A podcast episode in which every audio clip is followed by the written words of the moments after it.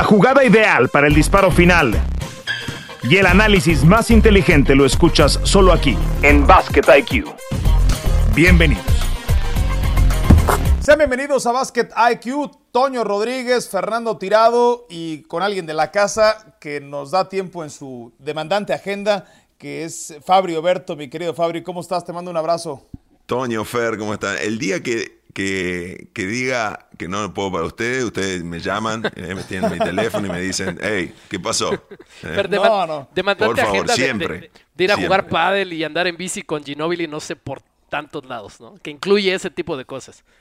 No, no, no, la verdad que agradecido y, siempre, siempre me llevo ideas, digo, me quedo pensando, termino, que son bastante rápidos de, todo el material que uno vamos debatiendo, hablando, y me quedo con ideas ahí, digo, ah, tengo que ver esto un poquito más. ¿Juegas al pádel igual que, que Leo Montero va y juega con, con Velasteguín? Eh, eh, yo, juego con puros mortales, entonces juego con la verdad es que somos puro viejo oxidado con los que tus vecinos. Y sí, y de pronto veo las historias de Rockstar de Leo Montero jugando con Velasteguín y con, y con Sancho y demás, este, Fabri. No, mira, lo sé que juega, yo estoy por incursionar en ese camino. Estuve también, viste, con el, no sé si habrán jugado al, al ball. Eh, ese, está creciendo mucho en Estados eh, Unidos, ¿no? Dicen que es el deporte más crecimiento en Estados Unidos. Si es, piensa con un reportaje de eso. Les digo que es muy divertido muy divertido, muy intenso, pero no el intenso que terminás, viste, desparramado, sino que... Y estuve jugando, comencé uno con uno, con uno dos con dos y, y ahora me voy a meter un poquito más cuando comienzo a agarrar un poquito el golpe al pádel, pero sé, imagínate si... Si voy a jugar con Manu, sé que es como ir a jugar. Sí, sí, sí, lo, lo, que sigue de competitivo. Fíjate que ese no lo he visto en México, Toño, el pico. No, yo tampoco. no, habrá alguna cancha ya por tus lares ¿Sabes qué? Si, no en, si no encuerna en, Tijuana, en Monterrey, de repente habrá alguna cancha. Se, se juega. Se arman, o sea, puedes sacar una red y armarla en cualquier sí, lugar, ¿no, ¿Se juega esa fábrica con, pelota de tenis? No, se juega con esa pelotita que tiene como. que es vacía de plástico, de algún material. Ah. Y... ¿Como de práctica de golf? Eh, más o menos. Eh, ¿Vieron la que venía la de béisbol? Que, que, venía una que es más livianita, con agujeritos. Sí, sí, sí, claro. Eh, bueno, de ese, de ese estilo. Eh, así que, pero muy, muy divertido, se los recomiendo, pueden armarse la cancha en cualquier lado porque no es mucha, gran, muy grande la dimensión y muy divertido. Ustedes que juegan. Podemos ser pioneros, Toño, acá en México y, y, volvernos los especialistas. El día que se empiece a narrar el, el, pickleball en México, pues vamos a ser los estelares. La, la Kings League de pickleball nos hacemos accionistas tuyo después que que Ibai y Piqué nos vengan a pedir acciones, ¿verdad? Y, y, nuestro streamer estrella va a ser este Fabri, por supuesto, así como la Kings League, hacemos un negociazo. No sé si vamos a llenar el Estadio Azteca. Tremendo, tremendo, tremendo. Qué locura eso, ¿no, Fabri? De pronto uno entiende las nuevas formas de consumir el deporte. Bueno, y, buscar otra forma, a lo mejor al final del día es entretenimiento, ¿no? Eh, por eso, pero tú te imaginas que hagamos eso, imagínalo en, en, en básquetbol y que hiciéramos nuestra Kings League de básquetbol y tú tienes un equipo y, bueno, encontramos personalidades que, tengan su propio equipo. comenzó Fer imagínate con. llenar el Palacio de los Deportes o algún escenario grande, Fabri. Y claro, porque si lleva gente y moves y tenés la audiencia que tienen eh, todos estos señores, es, tremendo. Bueno, lo que pasó con Ice Cube, con la, la 3x3, ¿no? Claro, claro. Sí, sí, sí. Comenzar eh, creo que en algún momento eh, McGrady estaba con una de uno contra uno, ¿puede ser? Eh, no sé sí, sí, sí, sí. no sé, después, bueno, tiene, tiene toda una back office que hay que tener, que hay que manejar, y, pero es mucho más fácil cuando tenés tantos seguidores que te ven ya en Twitch o en, YouTube y todo, y comenzás a sumar cosas. Si llegamos a eso, bueno, sentémonos y hablemos, ¿no? Los tres. a Fabri ya lo convencimos, Fer. A Fabri Nos falta todo lo demás, pero a Fabri siento que ya lo tenemos en la bolsa. Yo estoy, yo estoy, no hay problema. Va a ser nuestro cuna Agüero. Va a ser nuestro cuna Agüero, por no, Hay límite, hay límite, hay mucho. Eh, creo que esperen, esperen a una persona trabajadora. No, no, no, Yo, creo eh, que, no tengo la, fama de todo, de todo lo que están nombrando. No, no, no, yo creo que tú cumples perfectamente con ese perfil. Aparte eres el, el perfecto insider para conectarnos con toda la élite del básquetbol, así es que si estás de nuestro lado, estamos, estamos cumpliendo. Eh, Fabri, eh, en estas semanas yo particularmente he estado poniendo más atención y creo que la mayoría de los que nos gusta el básquet a lo que ocurre en el Final Four en college basketball. ¿tú has, ¿tú has estado viendo más college basketball que NBA en estas semanas? he estado cuando estaban los partidos y, y comienza después de primeras, de la segunda ronda, es como que, bueno, eh, y es increíble lo que se maneja. Eh, primero lo que fue el bracket, ¿no? Cuando comienzan, veíamos en ESPN la cantidad que se iban bajando y que iban participando y vos decís que la gente, bueno, tratar de, de, tirar. Tengo un buen recuerdo, mi primer año en NBA, en San Antonio hice el bracket y lo gané, que fue con LC, LSU, que estaba eh, eh, Baby Taylor, eh, no, Baby Jack, que le decían. Sí, claro. Y, y, estuve, y bueno, lo llevé a LSU, lo había puesto en el Final Four todo el camino y me decían, no, no, no, y bueno, es lo que pasa. Eh, y después la, pasión y ver el básquet organizado, no sé si organizado porque se juega a otro ritmo, pero con una intensidad defensiva, con unas reglas. Porque muchas veces para la NBA, y lo digo muchas veces en las transmisiones, y, me parece que vamos a coordinar perfectamente lo que diga, ni, ni pregunto porque sé que me piensan, ¿Para qué tener la regla de tres segundos si no la aplicás o la aplicás cuando te parece? Entonces, para eso jugá la defensa suelta y por lo menos parece que defienden más, ¿no? Entonces, hay cosas que, tienen que, ir y, bueno, somos old school, eh, yo personalmente, ustedes son más, mucho más jóvenes que yo. No, no, no, no, yo, yo voy contigo. No creas. no, creas. no creas. Bueno, se mantienen mejor. Eh, eh, tengo, que, tengo, que, tengo que pasar a, jugar más al, al pádel.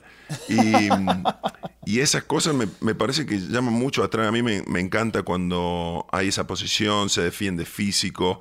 Eh, no, no hablamos nunca de la mala intención. Hay equipos que han jugado fuerte. Eh, pero me, siempre cuando hablábamos antes me decían, bueno, y las historias, y me parece que los San Diego y los Florida Atlantic me parece que son, eh, los Owls y los Aztecs me parece que son historias, me gustaría conocer mucho más, universidades que no están ahí arriba y que hoy si jugás bien al básquet, al final del día siempre era eso, no el que mete más o el que pasa de ronda. Y es lo que pasa en el CBA, ¿no? Eh, vi el otro día la, la de la el femenino, la de las chicas, eh, que metió un triple doble con los 40 puntos. Sí, eh, Caitlin Clark se llama, de Iowa. Y, y me parece que increíble, y la afición y toda la gente, la conexión, disfrutar y no nos pasaba, creo que eso es algo que con los medios y todos podemos disfrutar mucho, ver talentos increíbles.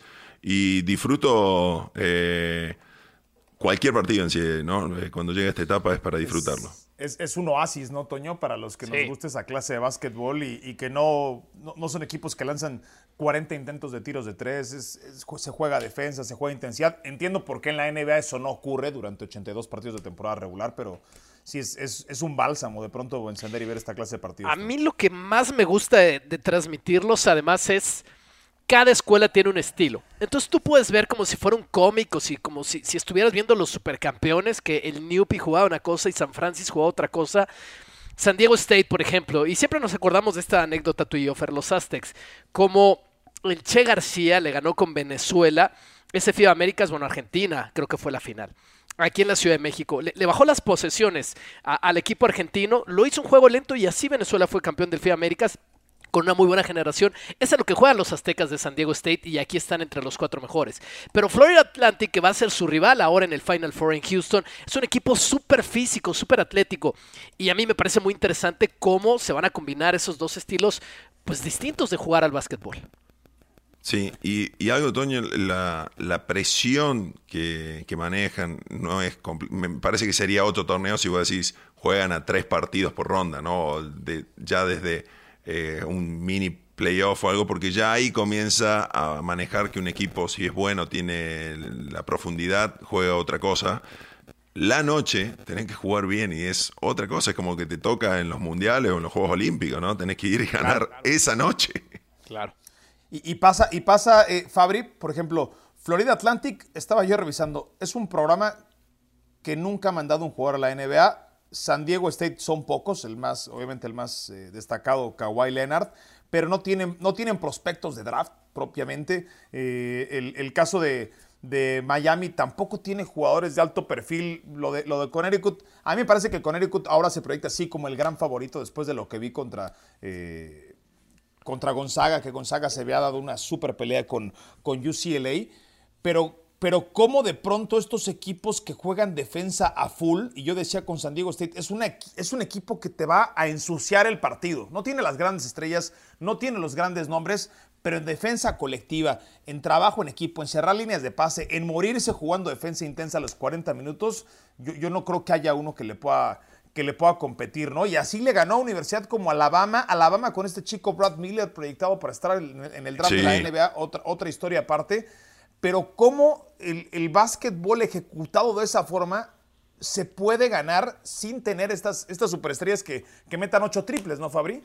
Sí, y bueno, bien, lo decís, ¿no? Eh, Brad Miller de Alabama con, con, todo lo que había pasado semanas antes, eh, todas esas historias, todo todo lo que uno va aprendiendo, conociendo, y cada equipo me parece que tiene eso. Eh, tenía un entrenador que una vez nos, decía eh, que se duerma la gente, que estábamos jugando visitante y era nuestra estrategia para ganar el partido y de repente parecían que estaban todos viendo eh, una, siesta después de haber comido un asado y, bajemos más. es preferible perder la pelota por 24 segundos que tirarla rápido. Y jugamos y de repente vos decís, bajar las posesiones, la gente ya no, ya no sale en jugada de cosas, pero vos jugás a lo tuyo para que lo que te sirve ganar el campeonato de esa manera, ¿no? Sí, claro. A, eso juega San Diego State, Toño. Sí, a eso juega San Diego State, aquí están. Por eso hablo de los emparejamientos y el otro lado hablando. Lleven almohada los que vayan a ese partido porque son, son, duelos de bien bajas. Y hablando de historia, simplemente, bueno, nosotros juntando voces eh, argentinas, mexicanas, eh, ahora en este podcast, todo el reconocimiento, ¿no? Para Norchat Omir. Es un chico Fabri de 6'7, que es una máquina de bajar rebotes para la Universidad de Miami. Tú escuchas Norchat Omir y puedes pensar que es de cualquier parte del mundo. Es nicaragüense, del Caribe de Nicaragua. Eh, jugaba béisbol, de chico siempre jugaba béisbol, tiraba muy bien, dicen, y le pegaba muy bien a, la pelota. Y comenzó a crecer el niño y le dijeron, métete al básquetbol. Se ganó la beca para, para la prepa en, en Miami, se quedó ahí. Así que yo creo que es otra nota, lo teníamos a Vescovi con, con Tennessee, que ya no llegó más lejos el, uruguayo con su universidad, pero ver a Omir ahí, bajar los rebotes, Fer estaba promediando, no sé ya este último partido, pero hasta las primeras tres rondas, 15 rebotes por partido en tierra de gigantes. Así que yo, por eso, yo por eso, voy con Miami. Solamente, claro, por, la historia de Omir, yo voy con Miami yo, y me gustaría mucho que le ganen a Connecticut. Va, a ser. Eh, ¿Tú vas con Miami, Fabri, o, vas con, con Yukon? me parece que eh, en algún momento lo que, lo que usted conoce mucho más de los programas, cuál está más preparado, cuál invierten o, tienen más ese programa de básquet, ¿no? Eh, creo que en, algún momento es como que entra eso y los jugadores dicen, bueno, esta es nuestra oportunidad. Me parece que Yukon tiene una, una chance única de decir, bueno, aceptar si son favoritos eh, y no dejar pasar. Eso es lo que hacen buenos jugadores en equipos cuando tienen buenos programas. Eh, pero está claramente que este, este, este año es el que mejor juegue y hay que preparar los partidos y nadie es punto, ¿no? Eh, ni banca. Acá podemos y me suena, tiene un poquito más de historia o esto, ¿no? Pero bueno, Miami también tiene mucha historia de, torneos en CAA, ¿no? Entonces, no lo veo fácil para ninguno, es difícil. Si vos me decís, San Diego me gustaría por, por esto, ¿no? La defensa, que juegan un ritmo y que proponen algo que para ganar es su estilo. No necesitan meter, eh, tirar 40 y meter 22 triples. Sí, tienen además un magnífico entrenador con toda la experiencia, el coach Dodger, que era asistente de Fisher en la Universidad de Michigan en aquel Fab Five. Eh, y tienen muchos años queriendo llegar a esta instancia al Final Four. Insisto, los otros tres equipos fuera de Yukon, ninguno ha estado en Final Four. Y, bueno, ya para cerrar el tema de college, Fabri, lo platicábamos eh, así por, por encimita, fuera del aire. ¿Te hubiese gustado jugar colegial? ¿Te hubiese gustado vivir esta experiencia del college basketball? Sí, me hubiera encantado. Eh, siempre hablo con, los chicos, ¿no? En el caso de, Pepe sánchez, que estuvo en Temple, eh, y es su experiencia, ¿no? Eh, cuando vos... Era un fenómeno, Pepe, pasando y robando la pelota. Sí, sí, sí. Además, lo que jugaba 40 minutos en una posición defensiva, este, este señor, gran amigo, nunca se nosotros veníamos a jugar en la selección y bueno, no lo veíamos, estábamos, ¿viste? en esa época no había tanto la, parte de medios de decir, bueno, vamos a ver el partido de Pepe en Temple y encima estábamos mucho en Europa, pero cuando llegaba era un cangrejo, estaba agachado y no había forma de pasarlo. Imagínate eso lo que nos mejoraba a nosotros la defensa, porque todos comenzan. Si el base ya viene mirando que no puede mirar de frente a la cancha, suben los aleros, subimos los pibos, subimos todo y éramos, creo que de ahí arrancaba la fórmula defensiva de, la selección. Pero me hubiera gustado, estuve cerquita, en algún momento eh, con algún contacto con, con, Arizona y nada, después no se dio, ¿no? Seguí jugando en Atenas y seguí mi camino europeo, ¿no? Yo, me acuerdo de ver esos partidos, regresaba de la, de la secundaria, particularmente los sábados, y veía los Temple Owls con el coach Cheney, ¿no? Que recientemente falleció el, coach de, Pepe, un, equipazo que, que Pepe, bueno, pues en ese momento fue la gran estrella de aquel programa. Pero bueno. Eh, Oigan, un, instante nada más. Quiero nada más dar el panorama femenil, porque también están jugando las chicas. Ese Final Four se va a jugar en Dallas. Y atención, es el tema, ¿no? Para, para no ir demasiado largo con eso, con South Carolina, con las Gamecocks. Hace tiempo que no había un programa así dominante. Hace 6, 7 años con Yukon que lo era. Eh, es el programa de Don Staley, la entrenadora también campeona olímpica con Estados Unidos. Ayer ganaron su partido 42 consecutivo. Tienen 42 partidos consecutivos sin perder. Van a jugar contra Iowa, que tiene esta Caitlin Clark, de la que ya hablaba Fabri, y del otro lado va a jugar LSU contra Virginia Tech. Pero todo, todo parece indicar que South Carolina va a ser bicampeón, y eso, eso lo estamos transmitiendo también nosotros, Julia Headley y un servidor. Porque saben que a, mí me parece pocas cosas más apasionante que, ver de verdad a estas chicas fundirse en la cancha. De verdad es que es, apasionante. Son tan transparentes, Fabri, en, sus emociones que enchinan la piel. No, sí, y y todo desde, desde que era profesional o digo, eh, enfrentar la, mano que tienen, la forma de leer el juego, eh, son increíbles, ¿no? Y, ese, ese tiro el otro día decir, ¿cuánto? Triple doble. Y a decir, pero eh, dominar el juego y de esa manera y me parece que es muy divertido y la pasión es tremenda, ¿no? Así que hay que disfrutarlo.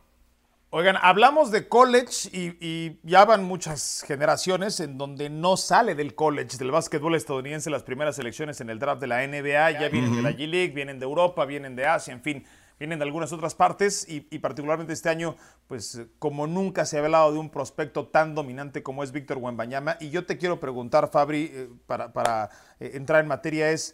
¿Por qué San Antonio? O sea, porque habría que defender el argumento. Yo, verdaderamente así lo creo. ¿Por qué San Antonio es el mejor destino para Víctor Wembanyama? Si es que así lo compartes. Sí, creo que es, el mejor destino eh, por, por el lugar eh, que tendría en el equipo encajar en un... Me parece que también tiene que ver cómo se coachean muchas veces los egos de los... así, el, el deporte de básquet es en equipo, no va a llegar él y va a jugar solo, pero necesita jugadores que lo ayuden a, su camino a crecer y a, como ya sea el cuerpo técnico, necesitan eh, hacerlo crecer, madurar y que haga mejor a sus compañeros, ¿no? Si a veces hay equipos que pueden llegar y que son más individuales o tienen su ego, o yo quiero ese lugar, yo era el jefe de este equipo, yo era el 1-2 de este equipo, con, eh, viste, eh, yo era Tatum y Jalen Brown y ahora llega él y le tenemos que ceder el lugar todos esos conflictos es también la chance de posibilidad que muchas veces no se analiza de decir, si hay que comenzar a analizar qué compañeros tenés para ser bueno, ¿no? Vos podés meter 40 puntos, pero si no ganás, eh, en una época pasaba que si vos metías 40 y no ganabas, no servía. Hoy parece que 40 puntos o triple todo sirve para que vos seas el mejor de todas las épocas, ¿no? Y, los campeonatos y la gente que, que padeció no ganar campeonatos. Entonces, volviendo a él, me parece que es un lugar que, no solo lo mejoraría la forma de los coaches, eh, la cultura que tiene este equipo, la tradición, sino que sus compañeros eh, buscarían que él brille mucho más, ¿no? Es una locura. Estoy leyendo las reglas de, del draft de la lotería. La lotería es el 16 de mayo. Y, y empareja las cosas de una manera brutal. Los tres peores récords de la liga van a tener exactamente las mismas posibilidades, 14% de llevarse la primera selección o lo mismo, lo que es lo mismo que, que. Así que yo entiendo lo de los Spurs, pero nada, eso se va a los Pistons. Mm, eh, totalmente. No, no hay forma. ¿no? Pero, pero, pero, mi pregunta, Fabri, eh, y, la verdad es que la quisiera acotar también, Toño, es, hablamos de Popovich como este formador, pero yo, yo no sé si todos vamos cambiando conforme pasan los años y yo no sé, Popovich ya entiendo que es un tema de cultura, Fabri, pero todavía Popovich tiene cuerda para, para, para, reconstruir este equipo, para volver a empezar un proceso, porque nadie nos, hacemos, nos estamos siendo más joven, ya dejó el, programa de básquetbol de los Estados Unidos y no sé cuál sea su situación actual con, con Sports. Sí, eso me parece que es día a día y casi cuando termina la temporada. Eh, algo de, no sé si estarán de acuerdo, ¿no? Pero pasó que varios equipos, me parece que Cleveland tuvo un par de años seguidos número uno, ¿no? Tuvo, a, tuvo a Kyrie, que fue número uno. tuvo a este canadiense Anthony Bennett también, ¿se acuerdan? Y, tuvo, y tuvo a Wiggins también, ¿no? Exacto. y, me, parece que también hay que rever de. Está bien que vos tengas esa chance, pero si estás de nuevo allá en lo bajo y hay tres equipos, parece que tendría que ser que vos no puedas sacar dos número uno seguidos. Eh, por, porque muchas veces lo que recién mencionaba, ¿no? El lugar. Eh, no sé, si va a Detroit, eh, Cunningham o los jugadores que están, que hay jugadores con, mucho, con mucho talento. Che, y yo voy a ceder acá mi lugar, ahora eh, otro número uno.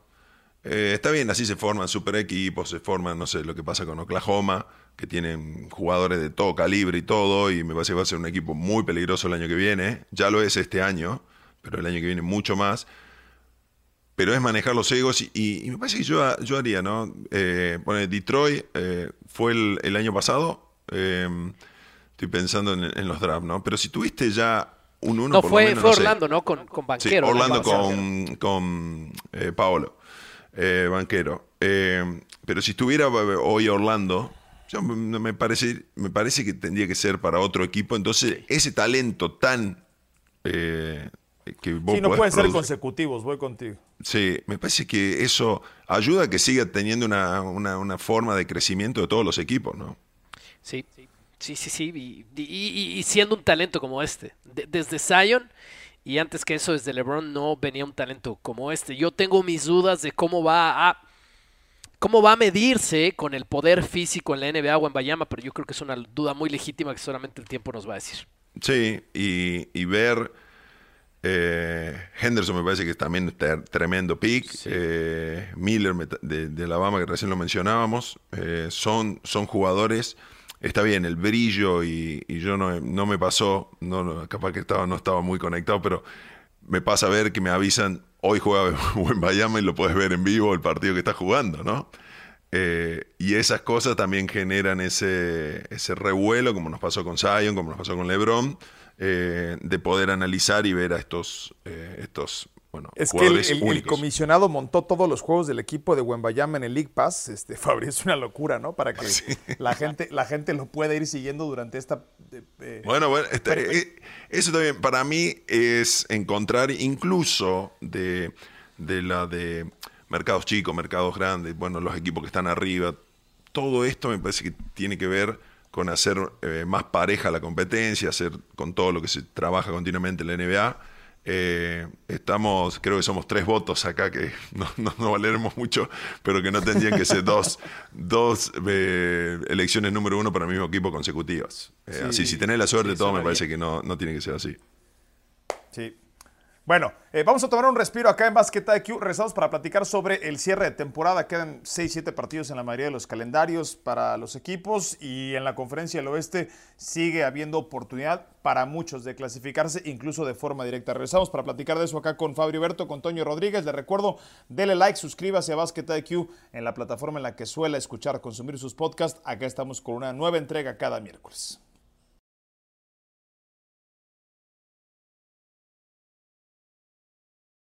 Fabri, yo, quiero preguntarte algo que me parece es muy legítimo y, a mí me llegan esas preguntas y las veo en redes sociales. ¿Por qué los Lakers ganaron tantos partidos de forma consecutiva o ganaron muchos más partidos en porcentaje, en proporción de lo que venían ganando con LeBron James, sin LeBron James, y se volvieron a meter a la competencia por el play-in, incluso con la posibilidad todavía de clasificarse directamente? ¿Les estorbaba eh, LeBron? la necesidad obliga, ¿no? Escuchaste esta frase sí, eh, claro. O cuando está el rey me relajo. No sé, podemos buscar 20 frases eh, o le tengo que dejar lugar. Me parece que es algo que pasa cuando no juegan muchos partidos eh, o si está Lebron no juega Anthony Davis, si recordamos eso. también ganaban partidos con LeBron y metían 40, 45, decir, ¿cuántos años tiene este señor? Eh, me parece que es algo de, encontrar es decir, hoy va a ser más fácil y hoy en la NBA no hay más fácil. Es, tenés que jugar sobre todo que después de la, fecha de traspaso, los Lakers está 1 1-2 de defensa, ¿no? Entonces voy a decir, ah, por esa razón tan simple comienzan a decir, ganan partidos, se meten ahí. Eh, y la, a veces la ley de Murphy funciona perfecto, ¿no? Ahora tenemos todo el equipo eh, completo, nos sentimos bien, pues perdés. Eh, para mí, que esté Lebron o que esté se van, a se van a jugar y el próximo partido van a jugar. Eh, son un equipo muy duro que defiende y que parece que hubieran jugado más tiempo juntos, ¿no? Con, todos estos traspasos. Y tienen, por supuesto, el tamaño. Sí, y no solamente los Lakers, yo creo que este fenómeno del que hablan aplicó en su momento para los Grizzlies, también la temporada pasada sin Morant. Exactamente. Incluso sí para los Pelicans, tanto tiempo sin Zion y sin Ingram, que seguramente hace un jugador más valioso que Zion. En lo que lleva en la franquicia Ingram para, para los Pelicans, no estoy seguro si aplica para los T-Wolves, por ejemplo, sin Anthony Towns, que ahora ha regresado, pero sí, los, los Lakers van a estar en el play-in. E, eso es algo bueno que yo creo que tenemos que celebrar y tiene que celebrar especialmente la oficina del comisionado porque van a hacer buenos ratings, pero yo no creo que este equipo pase de primera ronda en playoffs, honestamente. Yo, yo si, ponemos los ocho que estén para playoffs y decís, eh, estás segundo o tercero, son los Kings o son los, los Grizzlies, y de siete, ocho está eh, Warriors o de 6, 7 Warriors y Lakers. Y vos decís, ¿cómo? Este era nuestro año. Eh, y nos complican, nos ponen esta piedra en el camino, porque realmente son una piedra en el zapato, ¿no? Si te agarran completo los Lakers, no importa, eh, hemos visto noches épicas y todavía si Anthony Davis comienza a tener una regularidad, me parece que es lo que está mostrando, viste, que ya no se cae o juega o, o tiene esa consistencia de juego y domina, eh, si él tuviera esos 70 partidos, está 1, 2, 3, estaría él peleando el MVP también, ¿no? Oye, Fabri, ¿qué pasó con los Mavericks? Eh, no, no, no, no, ha surgido el efecto que muchos esperaban, ¿no? Tampoco es como que han compartido tanto la cancha como quisiera eh, Mark Cuban, Kyrie Irving y Luka Doncic. pero, pero la valoración de muchos de nosotros es, ¿pueden coexistir Luka Doncic y Kyrie Irving de manera saludable en un equipo de básquetbol. Lo de, lo de Kyrie Irving, esto de manera saludable, es, difícil apostar por el sí, ¿no? Pero me refiero deportivamente hablando, porque suele acabar muy mal sus relaciones con todos los equipos. Pero deportivamente hablando, ¿hay manera de que, de que coexistan? Los elementos, así como en química, ¿no? Hay algunas cosas que no se pueden mezclar y otras que llevan tiempo, ¿no? Eh, esto me parece que va a llevar tiempo. Hay que ver si Kyrie se compromete a seguir, ¿no? Eh, recordemos que él tiene hasta final de temporada, si no me equivoco. Sí, sí. Eh, y después hay que ver, viste, decir, bueno, tirar la, la perinola. Han perdido siete de los últimos diez, Fabri. Sí, pero lo, más importante, eh, Fer, y, es un equipo que puede meter muchos puntos. la diferencia que hicieron el año pasado es que defendían, escondían mejor a Luca.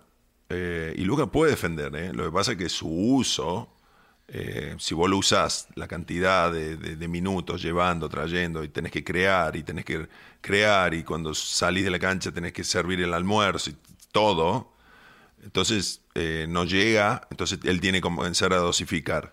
No es un experto defensivo, Kairi tampoco lo es. Entonces, cuando tenés de, los cinco jugadores, dos que no son los de lo que, no sé, eh, los jugadores que fueron en el traspaso, que se fueron, eh, eran buenos defensores, ¿no? Y para ahí hoy eh, llega un momento que vos tenés gran apuesta, lo dijimos todos, comentamos, wow, eh, bueno, los maps pusieron todo, como le pasa a los Suns. Y a veces también la fortuna, el, dios, el, el, básquet, la ciencia del baloncesto, no cierra como uno piensa, ¿no? Y esas apuestas se van por la baranda. ¿Piensas, Fabri? Es una pregunta complicada porque evidentemente no ha sido tu entrenador, pero visto desde fuera, ¿piensas que Jason Kidd es tiene todo para ser un gran entrenador, pero, pero piensas que lo ha sido? Para mí hace las cosas muy bien, es un entrenador defensivo que ha encontrado, ha buscado los cambios, toma decisiones me parece que ahora va, va a tener que, ajustar y muchas veces con, dos líderes, dos jugadores, eh, hay que ver cuánta maniobrabilidad le dejan, ¿no? Viste que te dan un auto y te dicen, eh, pero bueno, no podés hasta acá. Hay que ver, ese es el back office que, o lo que no podemos ver nosotros hoy, ¿no? De decir cuánto de lesión, cuánta eh, esa energía, si vos tuvieras dos días en una práctica, lo puedes ver, ¿no? Es, es cuánta coordinación, cuánto disfrutan. Y después que todo, que no son dos jugadores, no van a ganar partidos, no van a ganar títulos. Tienen que tener los 7, 8, 9 que sean la misma parte. Eh, y esto parece de un libro, ¿no? Es decir, eh, no pierde uno solo, sino que pierden todos o ganan todos, ¿no? Pero es así al final del día, porque si no hay que ir a buscar un deporte que jueguen solos. Ahora que hablas de los Sons, Fabri, me quedé pensando y, con el regreso de Kevin Durant, estamos grabando este episodio hoy martes, aparentemente regresa mañana, eh, le quedan siete partidos al calendario de los Sons. Es un equipo que tiene a dos veteranos que quizás son de los de, más impacto en postemporada, Kevin Durant y Chris Paul pero Kevin Durant prácticamente no ha jugado con los Suns. Perdieron piezas fundamentales como Michael Bridges, como Cam Johnson. Yo creo que dejaron ir demasiado, ¿no? Haciendo esta apuesta. El, dueño llegó, el, que, ese por cierto es de nuestra generación, el nuevo dueño. Estamos tarde ya para tener un equipo de NBA, eh, Para ser, para ser millonarios. Sí, Matt Ishbia, este, que por cierto el juego para los espartanos de Michigan State. Eh, y quiso dar un golpe sobre la mesa, ¿no? dijo, me voy a traer a Kevin Durant, que se note que soy el nuevo dueño, que queden atrás todos los escándalos que se venían presentando en la, en la organización. Pero ¿serán capaces de encender el switch así de rápido, faltando siete partidos para que termine la temporada y, volverse contendientes? ¿Son una amenaza para los equipos, eh, pues los uno y dos, ¿no? Que creo que, creo que con Kings eh, no, no, hay, no existe ese, ese nivel quizás de, superioridad tan marcada, pero con Grizzlies y con Nuggets me parece que sí. Sí. Mm, Kevin Durant, si hay de alguno de los jugadores que, que pueda hacer ese cambio, y recordemos ese triple que metió pisando, que fue doble y que pasan los Bucks a la final, ¿no? En ese partido crítico de, de, esa séptima de, de la serie. Eh, creo que si hay un jugador y ese equipo no defendía o tuvieron problemas y culebrones y todo, me parece que si alguien puede hacer esto es Kevin Durant con un, bueno, aparte un número más chico de zapatillas. Eh, pero después de eso me parece que Chris Paul hemos visto una transformación este año tratando de ceder más su juego y lo ayuda mucho más en energía, en creatividad y en juego si está Kevin Durant. La apuesta son esos jugadores, tener que tener a Kevin Durant 38 minutos, a Booker 42 y a Chris Paul 35, todos los partidos. Eh, entonces eso tendrá que ser William muy, muy exquisito con las rotaciones, muy justo Para, saber cuándo saca. De Andre Ayton le vino mucho mejor, fíjate cómo se lo nota más suelto, sin tanta, porque la presión estaba en él de ser el, el, segundo de jugar y que el crecimiento. Ahora pasa a ser un jugador más de, de esa terna de, de estrella o con los cuatro, si está, si está Chris Paul en, disposición y todo, me parece que eso es, es único. Gran apuesta, no lo veo, eh, es como que, bueno, nos jugamos todo. ¿Cuánto tenés, Toño, en el, sin duda que no se jugó todo, el nuevo dueño? Pero como nos ponemos los tres, decimos, antes de irnos al casino, apostamos todo a un color, ¿no? bueno, vamos todos a a esto, paro impar. y, si nos quedamos un par de días o no. Fabri, un, tema del que hemos hablado Fer y yo y que la verdad nos divierte mucho, los Grizzlies como los nuevos chicos malos de la NBA. ¿Tú los ves así? ¿Qué piensas de ese papel? No solamente lo bueno que son, los bueno, lo, lo, bueno que son jugando en la pintura y a toda velocidad, pero este papel de chicos malos en la NBA, ¿crees que sí cumplen de alguna forma ese rol? Tienen un carácter diferente a todos los equipos. Eh, me gusta el juego que genera, me gusta el que Brooks quiera... Eh, recordemos que Green hace un par de años también así iban y venían, ¿no? Con, todos. Después comenzó a, estar más, eh, no sé si centrado, pero entendió que ya tenía que comenzar a, a, nutrir su juego y comenzó a dar otras cosas en el juego, no solo agresividad y defender, y los años no vienen solos. Entonces vos subís en tu IQ y comenzás a regular y sabes a qué, botón apretar para que se enoje.